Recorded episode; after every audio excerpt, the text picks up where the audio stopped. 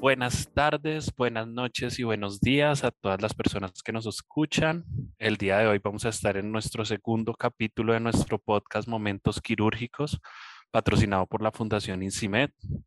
Hoy estamos con cuatro invitados muy especiales. Son cuatro cirujanos generales que trabajan en clínicas, hospitales que de alguna forma están vinculados a la formación de residentes y especialistas en cirugía general y en subespecialidades de la cirugía general. Ellos son la doctora Cristina Padilla, el doctor Samuel Rey, el doctor Jorge Andrés Gutiérrez y el doctor Mauricio Chona. Bienvenidos. Hola Cristina, ¿cómo estás? Hola, buenas noches a todos. Buenas noches Samuel, ¿cómo has estado? ¿Nos escuchan bien? Hola Jorge, sí, te escuchamos bien. ¿Cómo estás? Saludo también a todos los compañeros de mesa. ¿Cómo va todo por allá? Muy bien, muchas gracias Samuel por aceptar nuestra invitación. Doctor Jorge Gutiérrez, que está en estos momentos convaleciente de COVID y aceptó unirse a nuestra, a nuestra invitación, a nuestra conversación. Bienvenido, buenas noches. Hola, buenas noches a todos. Un placer estar acá. Y un conocido de, de todos, el doctor Mauricio Chona, que nos acompaña hoy nuevamente en, en nuestro podcast. Bienvenido, doctor Chona. Buenas noches a todos, Jotica, muchas gracias. Es un placer poder conversar de, de estos temas.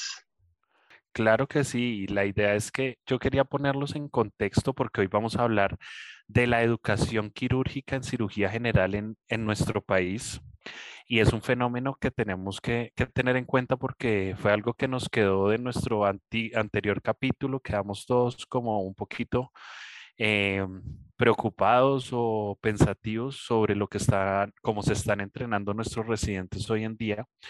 Y yo en, este, en este tiempo que estuvimos en descanso quise evaluar cómo estaba todo y empecé a buscar sobre la, de, la ley de residencias médicas que yo no había leído a profundidad y más o menos nos dice que los residentes no pueden hacer turnos de más de 12 horas, que no pueden pasar más de 66 horas por semana en la, en la clínica, la semana se comprende de lunes a domingo, eh, que esas 66 horas por semana está, deben estar incluidas las actividades académicas de investigación y actividades asistenciales.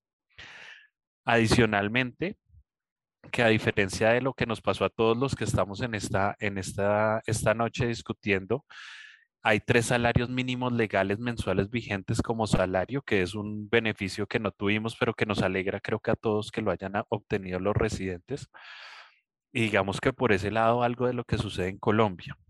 Adicionalmente, hace un par de años, hace varios años en, en Estados Unidos, en agosto del 2018, el American College of Surgeons habló acerca de la autonomía en los cirujanos y la preocupación que ellos les generaba dado que ellos limitaron las horas de los residentes mucho antes que nosotros. Y un, una publicación que hay de agosto del 2018 dice que el 21% de los fellows, es decir, de los especialistas en cirugía general que entran a hacer una subespecialidad, los directores de esos fellows consideraron que no estaban preparados para estar en salas de cirugía. El 30% de los fellows no podían realizar una colecistectomía laparoscópica solas y del restante es más o menos 50%, el 66% de esas personas no podía realizar un procedimiento mayor sin supervisión por más de 30 minutos. Eso, eso les preocupa y les sigue preocupando actualmente y creo que para nosotros también es una preocupación los que trabajamos en instituciones que tienen que ver con la educación quirúrgica, porque nos queda la duda de cuánta educación y cuánta autonomía es necesaria. El tema de la autonomía con los residentes empezó a hablar porque no sé si ustedes se acuerden, por allá en el 84, en 1984, Libby Zion, que era un paciente de 18 años, falleció en una unidad de urgencias bajo la supervisión de dos residentes y a partir de ahí en Estados Unidos se hicieron muy estrictos los controles acerca de supervisión de residentes, de autonomía de residentes y de seguridad del paciente que creo que muchas de esas cosas van ligadas en los hospitales y las clínicas universitarias. Y eso nos lleva a lo que yo considero es nuestra primera pregunta y es si hoy en día el entrenamiento para la cirugía general que estamos teniendo es suficiente en nuestros, en nuestros residentes. Yo quisiera empezar con el doctor Mauricio Chona, que probablemente es el que más experiencia tiene y más residentes ha visto pasar a lo largo de su, de su ya dilatada carrera, como dicen en, en los programas de televisión. Doctor Chona, ¿qué piensa usted del entrenamiento en cirugía general hoy en día? ¿Es suficiente? ¿Nos está faltando? ¿Vale la pena, por ejemplo, pensar en un año más de residencia? ¿Qué cree usted? Mm, bueno, creo que lo primero es que el, contexto ha cambiado muchísimo con el paso del tiempo. Eh, y es muy, muy complicado calificar si es mejor o si no es mejor lo que ha pasado con el paso del tiempo. Eh, en virtud de la, de, la seguridad del paciente y de la seguridad de los actos médicos es que casi todo esto se ha desarrollado. Pero caemos en lo mismo, caemos en que un residente mm, muchas veces ve frenada su capacidad de actuar porque no alcanza el tiempo y el instructor no puede estar todo el tiempo tampoco con él. Y no es solo en el área quirúrgica. Eh, en nuestra época, el residente de anestesia daba la anestesia y el residente de cirugía con otro residente de cirugía de golpe más grande, más pequeño, operaban el paciente. Yo no quiero calificar eso, que eso sea mejor o no sea mejor, no es el punto calificarlo, pero lo que sí es muy, muy evidente es que cambió completamente la, educación y, cambió en, el sentido también de, del entorno académico que también cambió. Eh, y cambió porque mm, hay un montón de restricciones, que era lo que mencionaba J al principio, de horarios, de posibilidades de turnos, de posturnos, que eso también hace que, frene en cierta medida el, desarrollo, sobre todo de una especialidad quirúrgica que, básicamente es mucho más de, entrenamiento y de práctica. Y eventualmente el criterio del residente en cuanto a esos horarios estrictos de no más de ocho horas y es difícil de manejar porque digamos, un, residente que ya cumplió sus ocho horas y son las cuatro y media de la tarde o las cinco de la tarde, entonces dice, no, yo me tengo que ir. Pero cuando él sea el cirujano, que puede ser a los ocho días se gradúa y ya cirujano, a las ocho horas no va a poder decir, bueno, yo ya cumplí mis ocho horas, me he visto y me voy. No, eso no va a poder pasar. Entonces son ciertas incongruencias que, es dificilísimo de, organizar. Y lo que yo sí he visto es que los en la medida que ha pasado el tiempo, los residentes salen con mucho menos entrenamiento y con mucho menos capacidades, sin contar pues que estamos también direccionando la educación eh, hacia otros rumbos y otros sentidos que probablemente lo discutamos más adelante. En cuanto al punto estricto de si se requeriría un año más, yo creería que no, porque es que sería un año más de lo mismo. Entonces me parece que no, no se justificaría hacer un año más de lo mismo porque el R grande eh, no está teniendo las verdaderas responsabilidades que debe tener un R grande encaminado y enfocado a que en un año, seis meses, dos meses, un mes, ya va a estar él solito en la calle, que es otra cosa que tampoco la, la estamos enfocando bien en ese sentido. Yo, quisiera saber la opinión de, Jorge Gutiérrez. Él ha, trabajado en muchos, en varios hospitales que tienen entrenamiento para residentes, pero además hizo la residencia en un lugar muy, muy clásico y muy típico de, residencia de cirugía general, en donde en la época de, Jorge podía quedarse un residente en un castigo que duraba, puede durar un mes. Eh, o, una semana. Ahorita Jorge me dirá si, si me equivoco, pero definitivamente pues eran, eran otros tiempos. Yo estoy de acuerdo con el doctor Chona, yo no sé si eso era mejor o peor, pero era diferente. Eh, Jorge, ¿qué opina del del entrenamiento quirúrgico y de lo que él ha visto de los, de los residentes más que se están entrenando hoy en día, de los especialistas que se están graduando recientemente, ¿cómo está ese entrenamiento hoy en, en, en su opinión? Eh, yo que creo que la, la, forma, así como usted lo dice, la forma que nos, que, o que yo me, me eduqué, creo que no es la, la forma adecuada para, para aprender cirugía. Así como usted decía, eran a veces semanas o, meses uno castigado por, por cosas realmente triviales y creo que eso no, no, no formaba realmente al, residente porque esas, esas semanas de castigo claramente usted no operaba más. Eh, yo sí creo que la educación del residente ha cambiado mucho desde, afortunadamente ha cambiado porque creo que nosotros estamos mucho más encaminados a formar realmente y tenemos eh, en el fondo una responsabilidad para sacar un buen residente con, con lo mínimo básico para poder salir a operar. Pero también veo una gran eh, piedra en el camino de la nueva ley de residentes porque restringe mucho el tiempo y los procedimientos, no tanto los procedimientos como decía el doctor Chano, sino también la actividad médica diaria. Uno ve un déficit gigantesco. Y los programas se están dividiendo a, y realmente el, la formación son los dos primeros años de cirujano general y los otros dos años son de especialidades. Entonces, un residente sabe saliendo mucho de especialidades, pero de cirugía general per se eh, muy poco.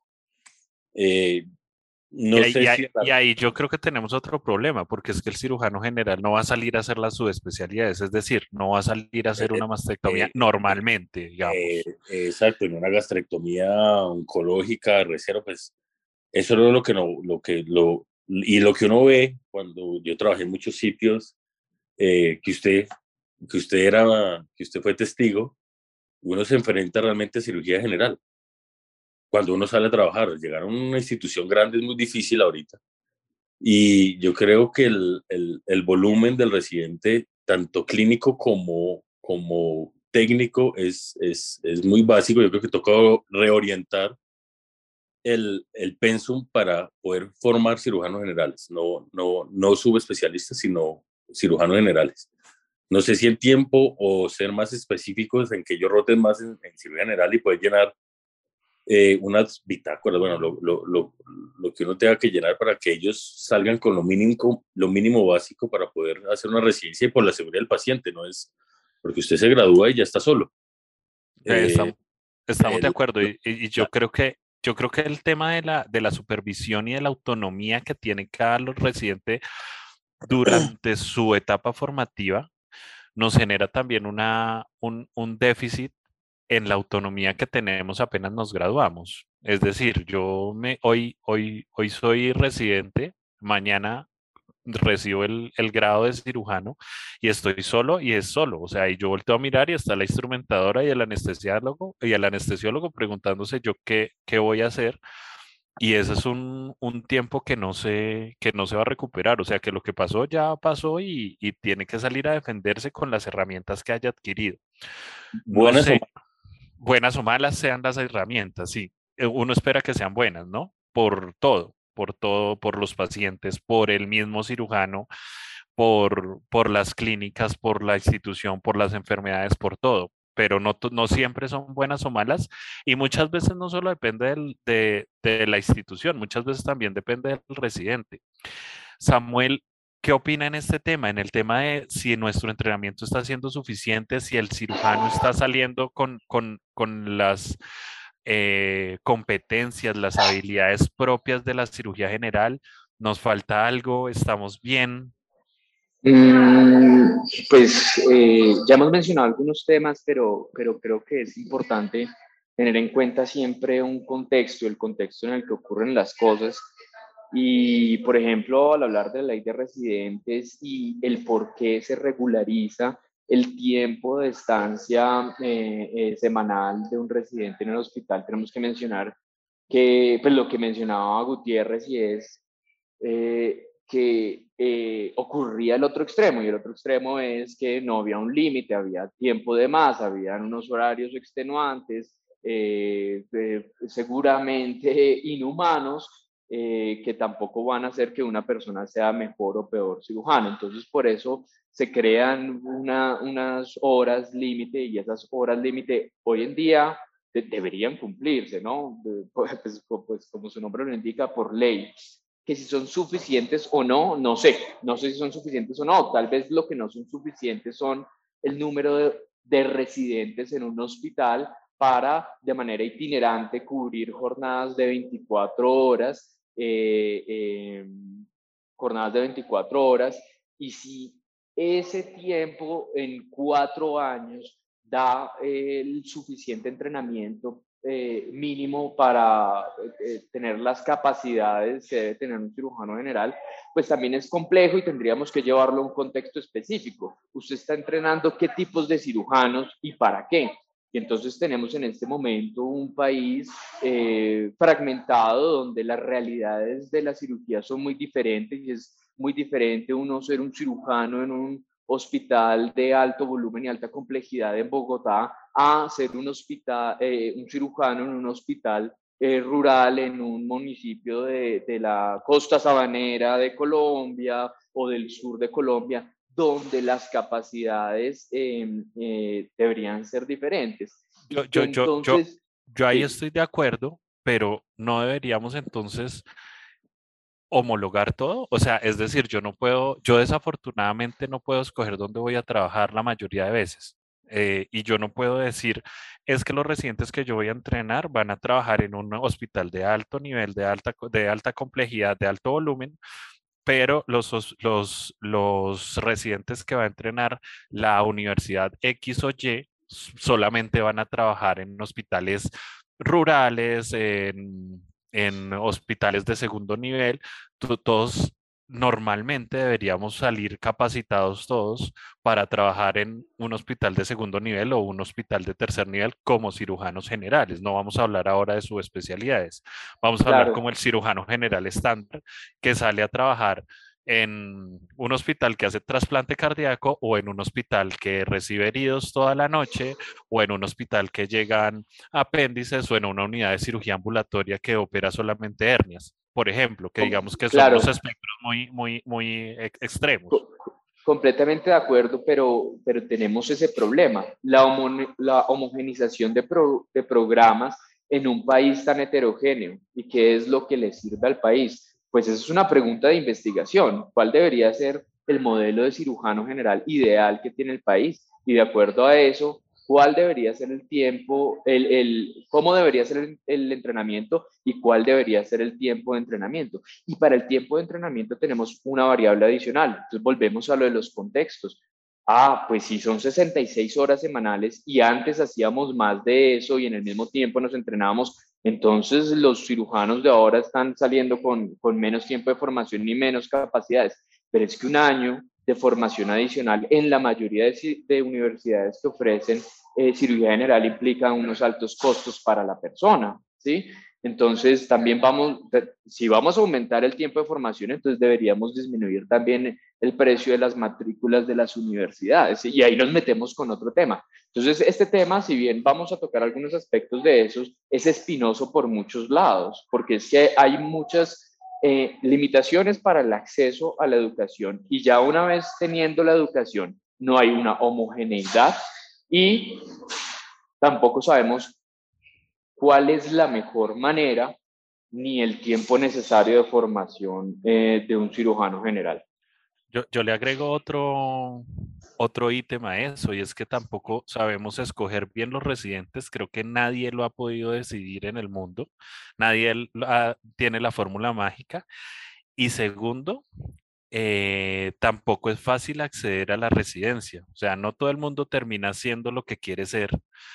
Creo que acá afortunadamente todos pudimos ser cirujanos porque era lo que queríamos, pero no todos los que quieren ser cirujanos pueden pasar.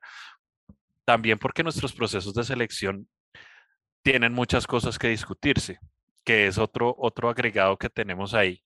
Yo, yo quiero preguntarle a Cristina, la doctora Padilla trabaja en un hospital que recibe muchísimo trauma eh, y, ella está relacionada constantemente con residentes, ¿cuál es la percepción que ella tiene de los residentes eh, en el nivel que, que, que llegan a, a, su rotación? sobre todo en, el, en un hospital que, que es específicamente o que tiene una gran eh, volumen de, de, trauma, que es una de las cosas que creo que a muchos de nosotros nos enamoró de la cirugía general.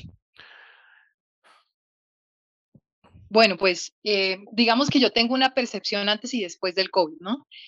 Entonces, antes del COVID se notaba la diferencia entre un R1 y un R4, ¿no? Sobre todo porque los R4 eh, todavía venían de esa disciplina en la que, bueno, si estás posturno, pero tienes una cirugía grande programada, pues te tienes que quedar simplemente al procedimiento hasta que la jornada quirúrgica acabe. Y los residentes que vienen después de, de, esa reforma eh, la ley que ha habido, en la que pues uno los nota como un poquito más flojos, si se puede decir, de una manera coloquial, a la hora de, tomar responsabilidades con, eh, con cierto tipo de procedimientos que finalmente los benefician es 100% a ellos. Y después del COVID, adicionalmente, eh, notamos mucho que varios de ellos incluso sienten que la cirugía no es la especialidad que les gusta, ¿no? Por diferentes situaciones. Y porque creemos también que de pronto algo de, de, estrés eh, psicológico ocasionó esa decisión en algunos de estos residentes que rotaron en Kennedy. En cuanto al tiempo, que es el tema que estamos discutiendo todos, pues digamos que hay muchas cosas a favor y muchas cosas en contra. Estoy de acuerdo con todos los comentarios que han hecho. Sin embargo, creo que esas ocho horas o esas seis horas o lo que sea que diga la ley, ¿sí? Eh, nosotros la estamos interpretando de una forma inadecuada. Es decir, yo creo que un residente de cirugía debería dedicar ocho horas eh, de su día a recibir academia sobre un tema específico de la cirugía general. Sí, pero su práctica obviamente va más allá de ocho horas, porque efectivamente si nosotros em, seguimos como esa reglamentación tan estricta en una especialidad quirúrgica, pues los residentes no van a salir con las competencias necesarias para poder eh, operar ni siquiera un apéndice. Básicamente, el, tema es cómo se van a distribuir esas horas de, de, de, la ley de residencias médicas. Esas horas dicen que las 12 horas por turno y las 66 horas eh, por semana son incluidas la actividad académica de investigación y asistenciales, o sea que hay que, hay que cubrir todo ahí. Yo, yo tuve la fortuna o la, la fortuna, digo yo, de estar muy solo en mi residencia en cuanto a compañeros de residencia, porque yo era el primer residente de un programa, de un programa nuevo. Y yo tuve que hacer muchas cosas durante mucho más tiempo que 66 horas semanales. En cuanto a lo de la laparoscopia, también se presentó un fenómeno y es que muchos de los instructores y de los profesores ya siendo instructores, estaban haciendo su propia curva de aprendizaje en cirugía laparoscópica. Y muchos lo, siguen completando, muchos siguen completando la curva. Lo que hacía que el residente, por supuesto, menos iba a alcanzar esa curva. Era eso, Sami, siga. Sí, no, eh, o sea, completamente de acuerdo. O sea, la, la, transición a la laparoscopia ha supuesto un reto adicional y es eh, completar o pretender completar las curvas de dos maneras eh, eh, en hospitales que, que, de pronto no cumplen con el volumen suficiente o ya hacen todo por la paroscopia o siguen haciéndolo todo abierto y listo, está el caso de la hernia que es un caso muy claro, pero incluso también está el caso del apéndice, que entonces los de esta universidad están en este hospital y aprenden muy bien a hacerlos todos abiertos y los de esta universidad los hacen solo por la paroscopia, porque en el hospital en el que trabajan, y después el uno trabaja en el otro hospital y el otro trabaja en el otro hospital y, y se vuelve algo bien complejo. Entonces, volvemos a lo mismo, un sistema de salud fragmentado, donde no, donde no existen las mismas tecnologías en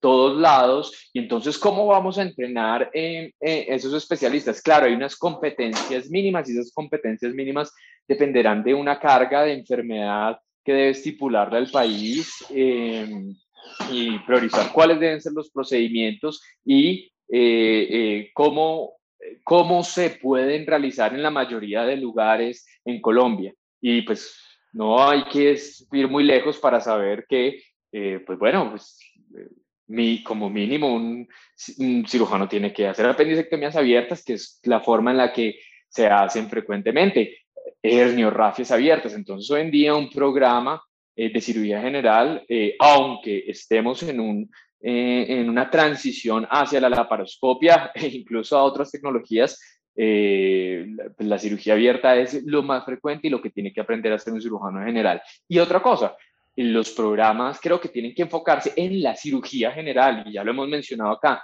no en las subespecialidades, porque no, no van a salir a hacer subespecialidades. Eh, y si queremos entonces que un cirujano general salga a un ámbito rural a suplir ciertas necesidades de las subespecialidades, entonces tenemos que replantear toda la manera en la que vemos la cirugía general y entonces tenemos que hacer programas como los que existen en Brasil o algo así y tendríamos que replantear todo. Entonces, eh, pues las habilidades naturales... Sí, sí, sigue. no, no, no, es, es, yo, yo estoy muy de acuerdo con Samuel y aquí yo llego siempre al, al mejor ejemplo que tenemos para esto, es la colecistectomía. Y es que hay que aprender a hacerla abierta, Ahora búsquese usted un sitio donde haya un volumen suficiente de colecistectomías abiertas para que un, residente se entrene adecuadamente en colecistectomías abiertas. Porque ¿qué es lo usual? Y eso sí, creo que la mayoría de lugares en, en Colombia incluso hacen colecistectomía laparoscópica. Pocos centros siguen haciendo colecistectomía abierta.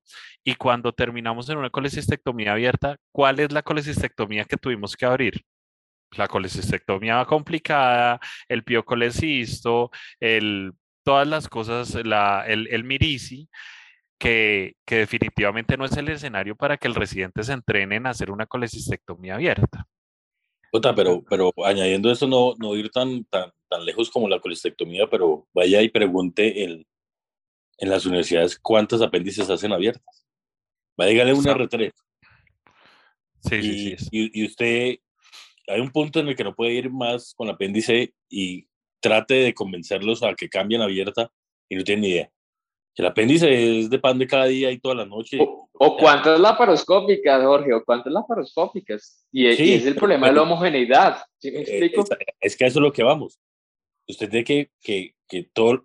Yo sí creo que las universidades tienen que formar un estándar básico de cirujano general. No más el, el, la subespecialidad y nada. Claro, todo el mundo tiene que conocer cabeza y cuello, bueno, lo que sea. Pero es que ellos salen a hacer es cirugía general y tienen que, eso es lo que tienen que salir con todo chuleado, no con la gran curva, pero con todo lo básico para poder usted ser un cirujano, eh, un buen cirujano. Yo creo que, yo creo que. Yo, quiero. Chris, por favor. Sí, no, yo quería intervenir porque, bueno, estoy en acuerdo y en desacuerdo con muchas de las cosas que han dicho. Por ejemplo, a mí me parece que la cirugía abierta es el principio de todo, ¿no? Yo soy hija de la cirugía laparoscópica, pero definitivamente si uno no opera las dos eh, técnicas, no tiene cómo defenderse ante una complicación de cualquier tipo en cualquier tipo de procedimiento. Creo que, eh, aunque es cierto que hay procedimientos que nosotros como cirujanos generales no hacemos, como por ejemplo las pancreatodenectomías o las gastrectomías, em, aprender a hacer ciertos abordajes, por ejemplo, para trauma abdominal, es muy importante. Y digamos que este tipo de procedimientos que aunque no salimos a hacerlos, sí tenemos que aprenderlos, me ayudan en esa patología benigna que sí maneja el cirujano general. Yo creo que además el problema que tienen muchas universidades es también la escogencia de los hospitales de rotación para sus residentes. Porque, por ejemplo, yo tuve la fortuna de rotar en hospitales donde se hace cirugía laparoscópica pura y tuve también la oportunidad de ir al otro lado de la ciudad donde solamente se opera cirugía abierta porque además no hay muchos recursos para poder operar por laparoscopia. Pienso que mm, como docente de residentes de cirugía, uno tiene que hacer tres cosas para que un residente aprenda mínimamente a hacer, aunque sea un apéndice. La primera es que lo vea, la segunda es que ayude a hacerlo y la tercera es darle la confianza para que lo haga. Darle esa confianza cómo? Va a ser el procedimiento esta tercera cirugía suya, pero antes de empezar la cirugía quiero que después de la lista de chequeo usted repase conmigo, ¿sí? En voz alta cuáles son los pasos de ese procedimiento que va a hacer. Y esos pasos los vamos a corregir antes de que empiece a operar, antes de que tenga el bisturí en la mano. Una vez empieza el procedimiento, uno le da la confianza al residente de esa forma para que él pueda hacerlo. ¿sí? Y para que esa primera cirugía que va a hacer, pues tenga uno, dos o tres errores. Seguro que el siguiente procedimiento que haga solo ya no va a tener tantos errores y el tercer procedimiento va a estar perfecto, lo que significa que efectivamente las curvas de aprendizaje para ciertos procedimientos no tienen que ser tan amplias. Por otro lado, yo sí estoy de acuerdo con que uno tiene que tener rotaciones por subespecialidades porque, como les mencionaba anteriormente, eso le permite a uno tener alternativas, por ejemplo, de abordajes, hacer una cervicotomía, a qué paciente le van a hacer una cervicotomía transversa, a qué paciente le van a hacer una esternotomía por una lesión de subclavia, eh, no sé, del lado derecho, ¿sí? Eh, ese tipo de, de pequeñeces son las que le aportan a uno cuando uno rota en una subespecialidad. Y aunque no vaya a salir a hacerla, pues le van a ayudar para, para desempeñarse como un buen cirujano, tanto en trauma como en cualquier tipo de patología frecuente en la cirugía general. Muy bien, muy bien. Eh, Jorge, ¿querías aportar? Ok. Eh, sí, de acuerdo con, con, la doctora. Yo no, yo no, yo no digo que no, no roten, pero sí los pensum de los cirujanos no puede ser enfocado que cirugía general son los dos primeros dos años y de ahí para allá ellos hacen turno. Yo creo que debe ser el, el grande debe tener una mezcla entre las dos, tanto de especialidades como de general. El problema son las horas. Entonces ahí es donde viene a jugar, porque de acuerdo, uno coge los tips de ellos y abordajes, muchas cosas, pero sí creo que el enfoque nosotros en, en, en estos programas de ahora son los dos primeros años y de ahí para allá ellos hacen turnos, pero no es nada específico en general. Bueno, bueno, yo creo que el, el tema de, de, la educación quirúrgica es un tema muy amplio, es un tema muy largo, es un tema donde, donde todos tenemos una visión y que, como lo decía Samuel desde el comienzo, hay un problema para homogenizar todas las especialidades, todas las, residencias de cirugía del país en un país muy, muy diferente en tanto en lo social como en lo económico, como en los recursos, como en las intervenciones que hacemos. Pero pues sencillamente yo creo que todos tenemos que seguir trabajando para que nuestros residentes salgan lo, lo mejor preparado con, las, con los recursos que cada uno de nosotros le podemos aportar. Yo eh, me acuerdo que muchos de nosotros eh, alcanzamos a trabajar antes de graduarnos, lo cual hoy en día está prohibido, como debe ser además, lo cual me parece que era una, una desfachatez, pero lo hacíamos por ese, ese afán y esa, esa, creo que muchos ni siquiera lo hacíamos necesariamente por el dinero que nos representaba trabajar, sino era por ese gusto o por esa locura que tenemos de la cirugía de irnos a operar solos creo que es, es una desfachatez esas cosas que hicimos en aquella época, pero, pero era otra época y como dijimos al principio fue lo que, lo que hicimos, fue lo que hubo en su momento.